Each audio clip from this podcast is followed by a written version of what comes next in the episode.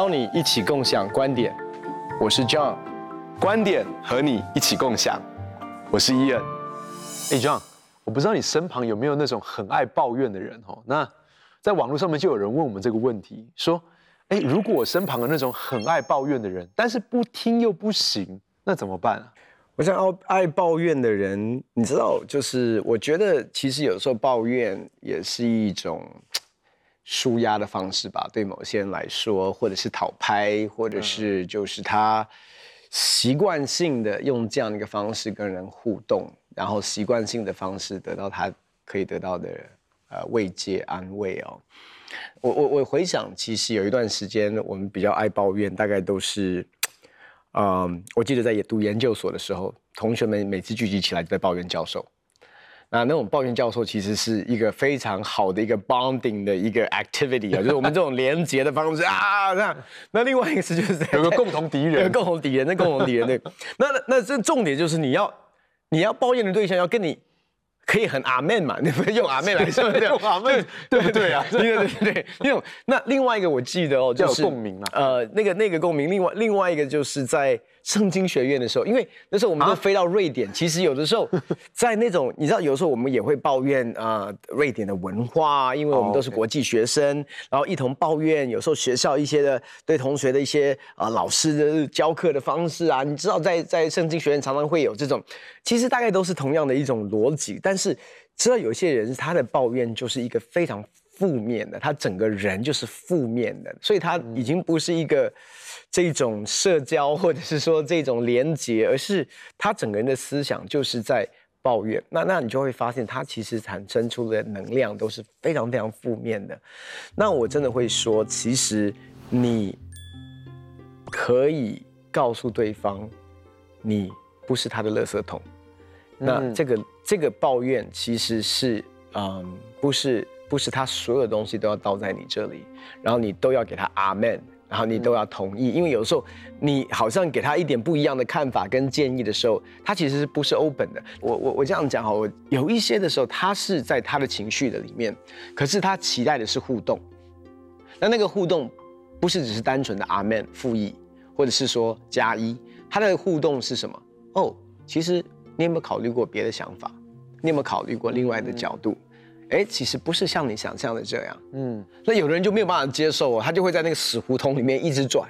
你知道，你不知道，我再讲一次给你听，然后再讲同样的东西，一直讲。对对对。那你就说，哎，come on，你可以在那那，我觉得那种模式其实坦白讲，说真的，他要的就是阿门加一。我认同，呼呼，对，好拍。嗯、那其实那个久了之后，真的我也要说很烦，嗯，真的真的。那我觉得在那个问题的里面，其实我看到网络上问这个问题，说，哎，不听不行怎么办？那我我的问题其实是说，为什么你会觉得不听不行？不听不行？嗯，这个点我反而觉得比抱怨更引起我的兴趣。譬如说，你是不是因为很害怕失去友谊？那这这就是一个生命当中的议题了，就是说。呃，我我觉得，当你非常害怕，以至于你觉得说，其实别人做一件我非常不乐意的事情，可是我必须要忍受，因为我非常害怕失去这个友谊。那我觉得这就会是一个很关键的思考点。第二个就是说，哎，我为什么会觉得我没有办法跟人之间保持一个安全的距离？我每每一个人，其实我们可以选择，我们跟这个人的关系是很近还是很远？好，那那其实我我我觉得这个东西应该是超支在我们的，我们应该有这样子的一个。啊、呃，主导权，我们是可以在我们生命当中没有任何人可以夺走的，我们这个做选择的权利。那所以我觉得应该不至于到不听不行，嗯，哦，是我我觉得这个是很重要一个可以去思考的。那你刚刚讲说说，哎，我觉得我生命不是一个垃圾桶，所以我真的不是很想再去听这些东西。我觉得这也许都是可以表达的。那当然，表达方式有很多，譬如说，哎，好了，我们不要一直说这些了，好，我们来说一些聊一些愉快的啊，哦，就是我们可以用一些。很简单，用四两拨千斤的方式把它带过去，或者是有些时候你真的觉得你需要跟他坐下来有一个严肃的谈话，就说：哎，我觉得这样做其实对你并没有太大的好处，对我们的关系也没有太大的好处，而且其实我我觉得我的心里还受到蛮大的影响的。那我我觉得其实不管我们用什么样的方式去表达，但是我们都要知道一件事情，圣经上这样讲说，我们要保守我们的心胜过保守一切，因为一生的果效。都是由心发出，那我们都知道说，我们去一些这种很很棒的水源保护区，你知道那个地方常常都会很漂亮的风景。你到那边去玩的时候，但你也要知道那个水源保护区，它是不能够在那边随便丢垃圾的，因为那可能是整个城市饮用水的来源。我们的心也是像这样子。其实我们要知道，我们的，我们的心就像是这个水源保护区一样，就它太珍贵的一个地步，是我们不要是让别人随随便便的把他的垃圾倒进了这个地方来，以至于我们没有办法从我们里面再流出甘甜的水来。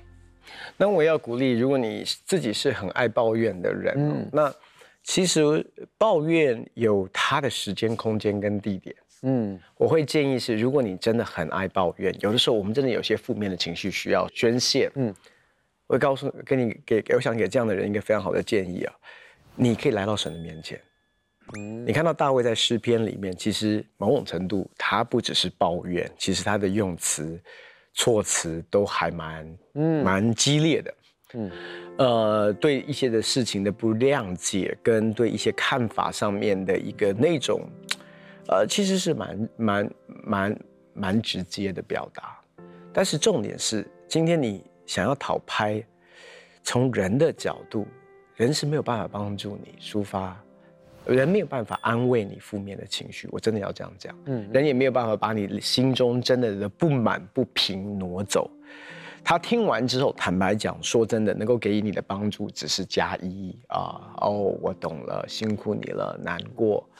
但是真的能够帮助你恢复你、医治你的，其实是这位创造你的神，他完全不会介意你的抱怨，你的抱怨在他的眼前也永远不是毒素。你可以把你的心情再怎么负面、再怎么样的愤怒、再怎么样觉得不公不义的，全部倒在神的面前，因为圣上说，我们将我们的忧虑卸给他，因为他顾念我们。把我们所有的担心，把我们里面的愤愤不平，把我们什么的乐色倒给他，这代表是我们对他的信任。其实，在我们倒完之后，你就会发现一件事：跟人倒垃圾，跟跟神倒垃圾最大的差别是什么？跟人倒垃圾完之后，垃圾还在你里面；跟神倒垃圾完之后，你的垃圾桶是干净的，是清洁的。那些东西是倒出去之后，我要我要说的是，我也会。找神倒垃圾，我有的时候也会想要抱怨，只是我知道我抱怨给人听，其实是会玷污那个人。嗯嗯嗯。但是我抱怨给神听，我常常知道，我每一次讲完之后，我的心情都会好，都会好，都会好，比我我讲三遍啊，意思就真的真的，it works。所以如果你真的是要想要。有一个正确、健康宣泄你负面情绪的管道，那你来到神面前，这是最好的一个管道。呀，我我觉得你刚刚讲说这个抱怨这件事情，其实抱怨很大的问题是它损人也不利己。嗯，那有有些时候，如果它损人，但它利己，我还可以明白。但其实常常是真的也不利己，没有任何好处。我举个例子来说，就是我我们有有我们有些时候陪伴一些人，那我我有时候我都会。跟我太太说这样，我就说这个人他有一点点悲剧的性格。我为什么说这叫悲剧的性格？譬如说他一直在抱怨，因为他就是很需要爱嘛。他就说，我觉得那些人都对我不好，那些人都不爱我，哈，他们都对我怎么样？好，那他一直讲这些，一直讲这些东西的时候，其实他是很需要得到别人爱的慰藉。嗯，可他越讲的时候呢，别人就越不想靠近他了，因为不管是他现在跟 A 讲 B，好，那他一直在跟 A 讲，A 到最后也觉得烦了。A 也不想再靠近这个人，嗯、那搞不好到最后 A 也去跟 B 讲，因为他跟 A 讲 B 嘛，嗯、到最后 B 也听到了，B 就说：“哎，我对这个人还不错啊，我对他不错，他还这样讲我，嗯，那算了，真的这个人，那我又这个这个是一个悲剧的性格，就是其实你的心里面你是渴望爱，嗯，但是你到最后你也得不到 A 的爱，最后你也失去了 B 的爱。”那到最后，你这样的人，他的模式就越来越厉害，他就越觉得，你看，你看，果然是 A 也对我不好，B 也对我不好，他又开始讲 C，又开始讲 D，又开始讲 E，到最后，全部都得罪光光了。嗯，所以我觉得他第一个，他损人，可是对他自己有没有帮助呢？没有，因为他并没有得到更多的爱。第二个是一个很有趣的，是一个心理学的实验，心理学的实验已经证实一件事情，就是说，其实当我去抱怨一件事情的时候，不知不觉，譬如说，假设我现在跟训正抱怨。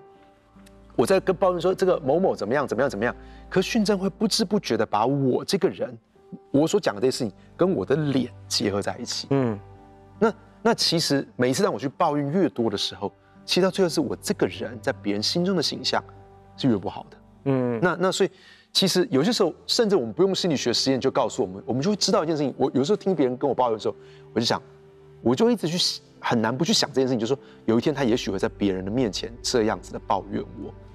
那其实我我要这么说，说其实抱怨的人对他自己毫无好处，对别人也没有好处。所以，我们真的是很需要去胜过抱怨的这个习惯，也不需要让自己成为那个抱怨的垃圾桶。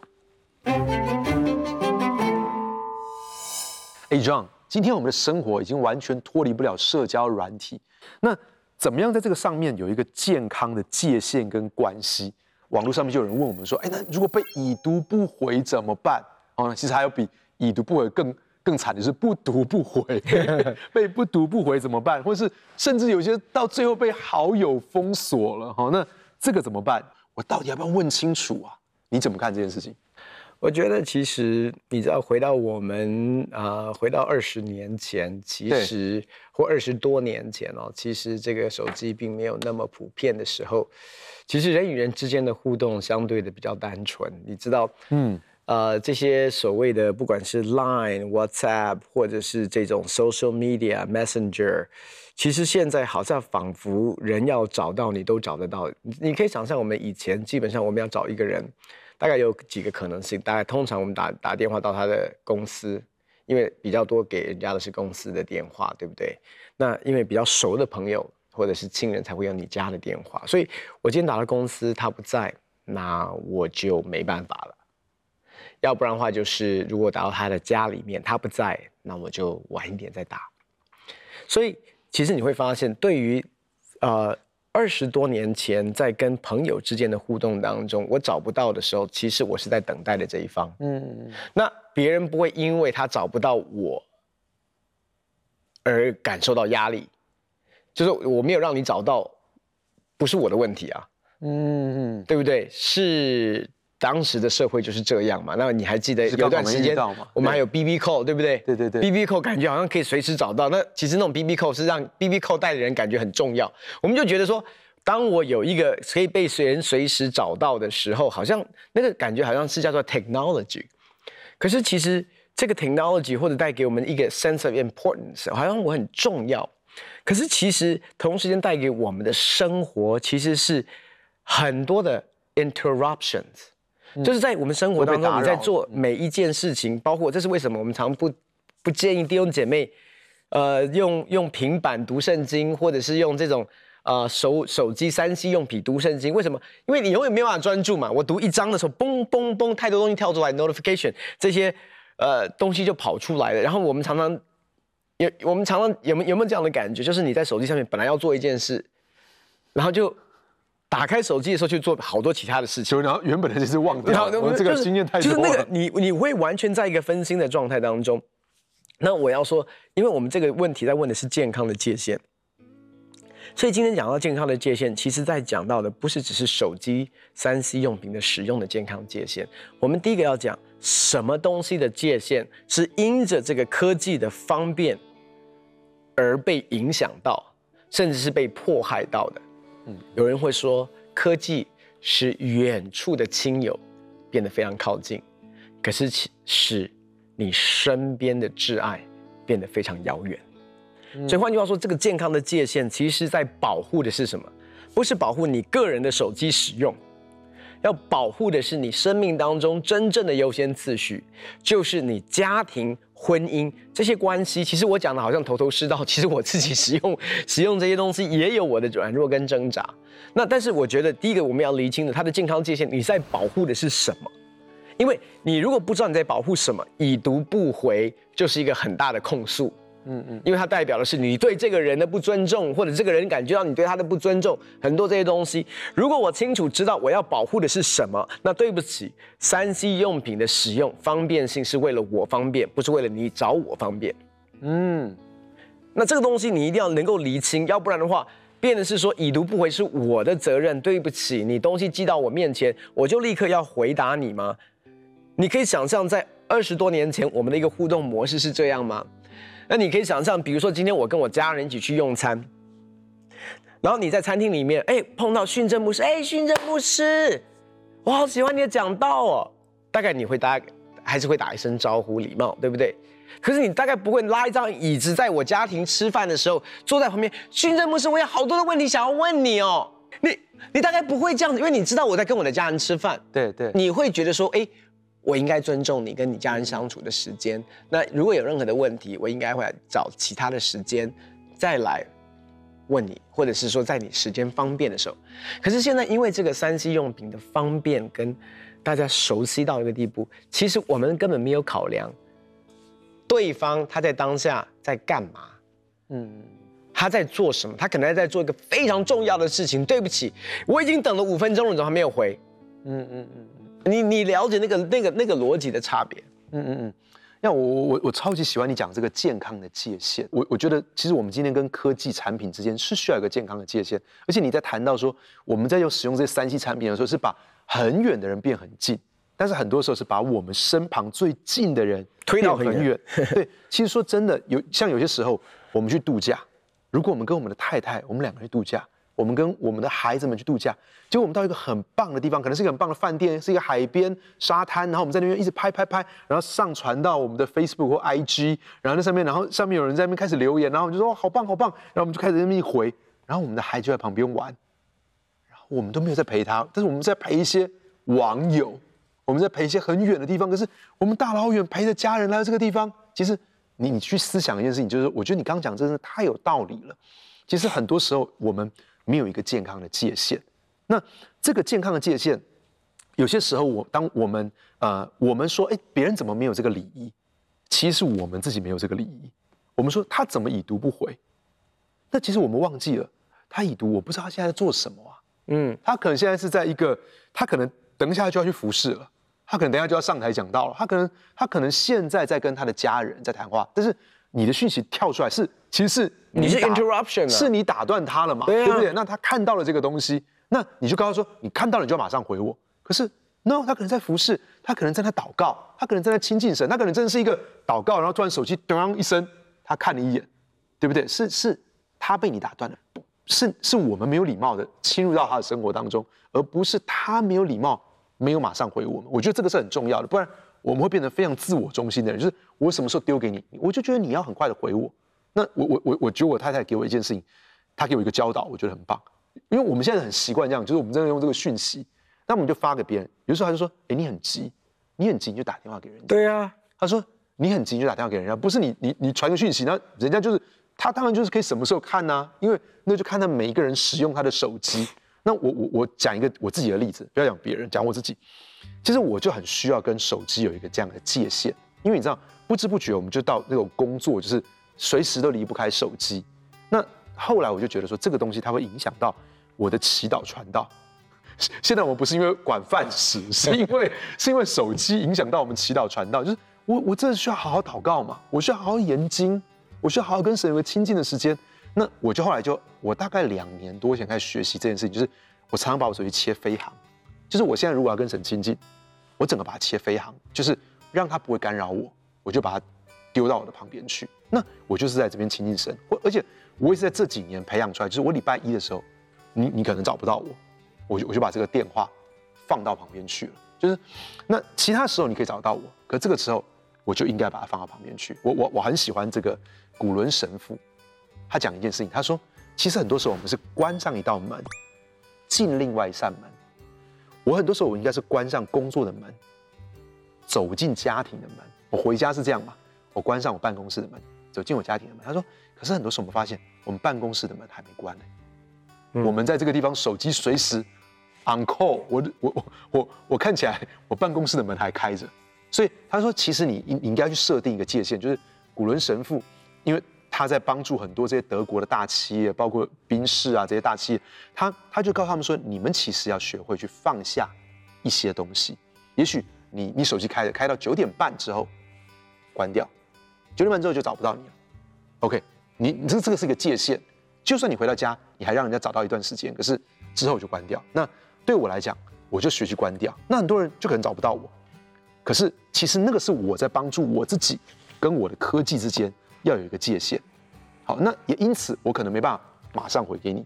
像我我最近又更严重，就是说我最近发现，哎，我的眼睛，我的左眼开始有一点点，偶尔会有点小飞蚊，那我就会觉得有点紧张，就觉得因为我的我是重度近视嘛，那我想，哎，会不会有视网膜剥离，会不会有什么什么东西？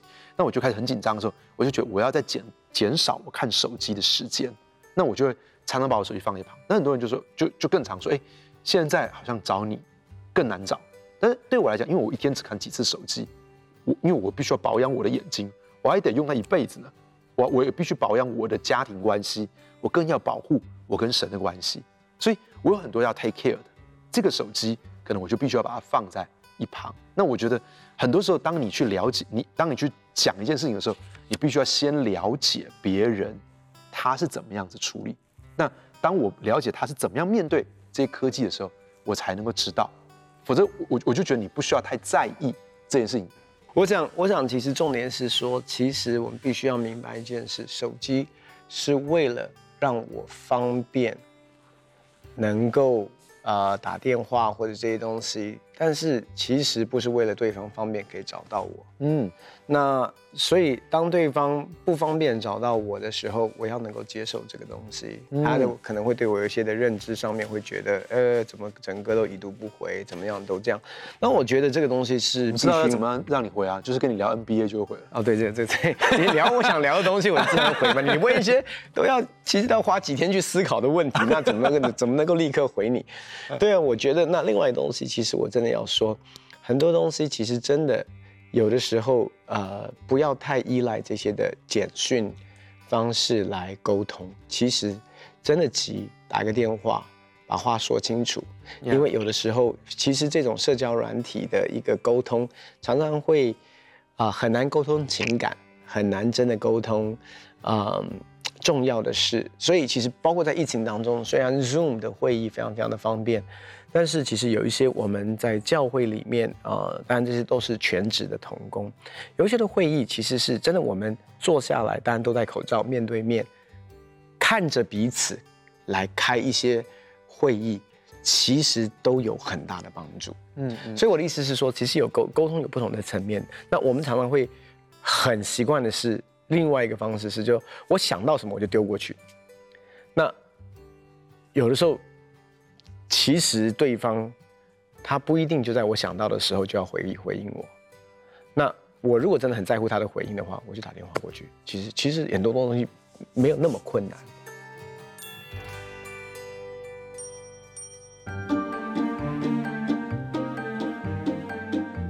谢谢大家对共享观点的支持，你们在网络上的留言我们都看到了，我们会不定时回答大家的疑问。欢迎你在共享观点的平台上留下你的问题，很高兴跟大家分享我们的观点，也欢迎在网络上跟我们分享你的观点。共享观点，我们下次见。